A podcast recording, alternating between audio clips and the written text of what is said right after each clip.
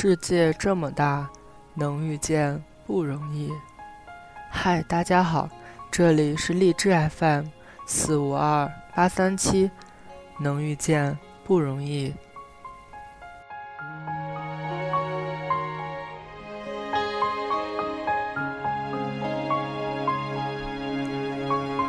今天要和大家分享的一则故事，是来自艾米的。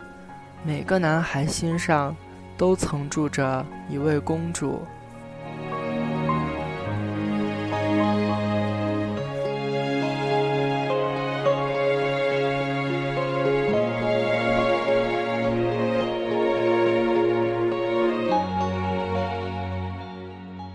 那个女孩子是你心底的秘密，她的一颦一笑，在你眼里都顾盼生辉。你发誓要让自己变得优秀，要光明磊落地追求他，永远守护他。但当你终于像凯旋的勇士一样，拥有了掌声与自信，终于日渐成熟，自己一直念念不忘的是那段奋斗的青春和蜕变的过程。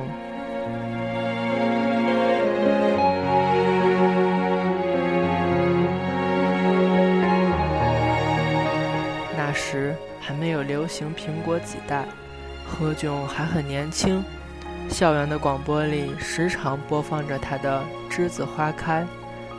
我就是在这样一段纯良无害的时光里，遇见了栀子花一样的女孩，优雅。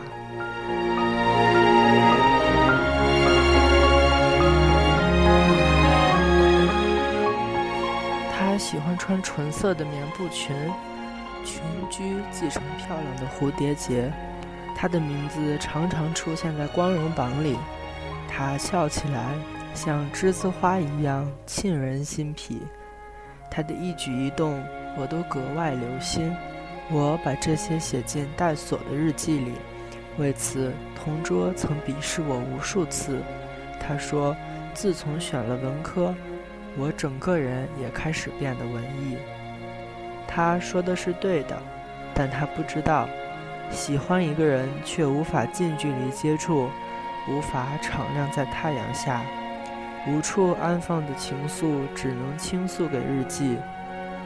这样的过程是多么复杂的一种感觉，既令人兴奋，又让人绝望。优雅一直以公主的姿态耀眼在我的心事里，没人知道，高中三年。通过校广播台点播《栀子花开》送给他的人是我。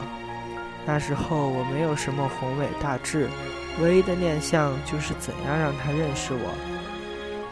有一次在餐厅排队打饭，他就站在我前面，长发用蝴蝶结发卡松散地绑着，淡淡洗发水的香味若有若无。我一副饥肠辘辘的屌丝样，实在不想在这样的场合下与他说第一句话。在他的优雅脱俗面前，我更加痛恨自己的颓废。就这样错过了一次搭讪的机会，我懊恼遗憾。于是上课睡觉，下课看武侠小说。同桌说：“汪洋，就你这出息。”优雅那么优秀的女生永远不会看上你，这句话激怒了我。被人戳穿心事的尴尬和累积多日的郁闷一下子爆发出来，我发疯一般与他厮打成一团。这件事的直接后果是我俩被学校通报批评，一身狼狈地从教导处出来时，互相看了对方一眼就大笑起来。同桌指着我红肿的左眼说。现在好了，全校还有谁不认识你？后来我确实成了轰动全校的人物，并非因为被通报批评，而是突飞猛进的成绩。我一跃成为年级前十的特优生，连优雅的名字都排在了我的身后。同桌说是他的那一拳头使我开了窍，但真正让我发奋的是绝望。我再也找不到能够让尤雅认识我的方法，除了在学习上与她并驾齐驱，甚至超越她。那些挑灯夜战、焚烧武侠小说的时刻，我的决心之大，好像全世界都会为我让路。爱情的力量，在十几岁的少年时代，已经被我充分发挥。直到高考前最后一次模拟考试，优雅在光荣榜上的排名都没有超越我。高考后，我央求班主任帮我打听到了优雅填报的志愿——南京大学。当我也毫不犹豫地在志愿表里填上南京大学时，长达三年的暗恋终于舒了口气，闭上眼。仿佛看到了与尤雅手牵手漫步在南大校园里的幸福蓝图。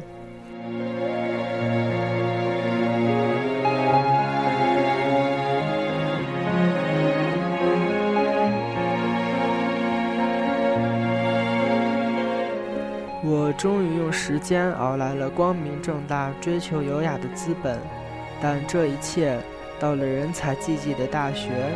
突然变得暗淡起来。我那光辉的高中历史，倒变成了刘姥姥初进大观园。优雅呢？我心目中的女神，她的光环，再也透不过密密匝匝的人群，折射到我的眼睛里了。在老乡的联谊会上，我终于爽朗而自信地向她打招呼。她依旧美丽，只是身旁有了帅气的男朋友。我用整个青春追逐的女孩子，等我终于变得足够优秀时，她却成了别人的公主。但奇怪的是，我并没有想象中那么难过，只是觉得心里某个隐蔽的角落一下子明朗起来，像阳光初暖下的原野，辽阔、自由。直到现在，高中同学聚会。同桌还会调侃起我当年的暗恋历史，大家听后哄堂大笑，却又不约而同的也聊起了自己的暗恋史。原来每个男孩在成为男子汉之前，心里都曾住着一位公主，她有栀子花一样的笑容，她身上的光环启蒙了你对感情的认知，可能他永远都不会知道。自己在无形中影响了谁，又鼓励了谁，也可能你永远都不会对他说出那些暗藏在心里的话。可这又有什么关系呢？你已经成长为男子汉，总有一天会与真正属于你的公主遇见。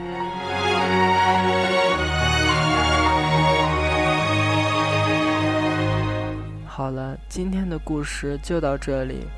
这里是荔枝 FM 四五二八三七，能遇见不容易。节目的最后送上何炅的《栀子花开》，希望每个男孩都可以早日找到属于自己的公主。我们下期节目再见。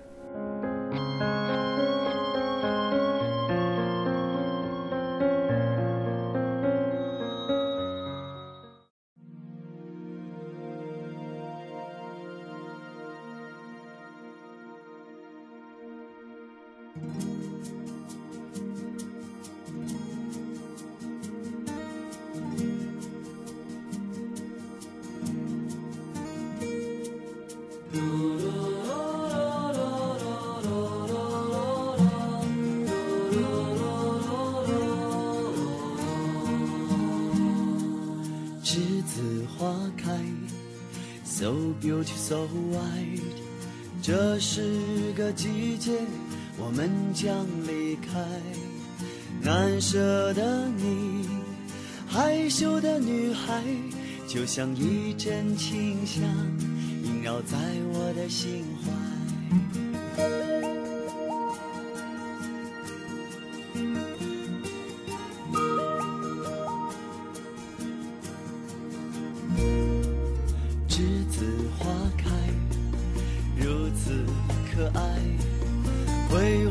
挥手告别欢乐和无奈光阴好像流水飞快日日夜夜将我们的青春灌溉。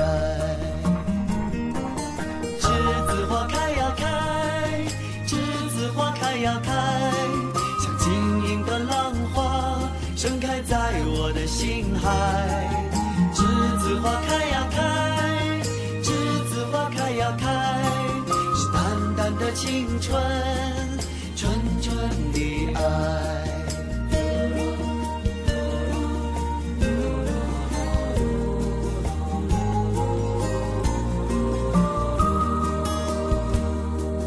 栀子花开，如此可爱。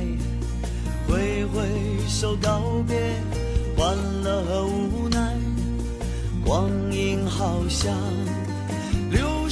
飞快，日夜夜将我们的青春灌溉。栀子花开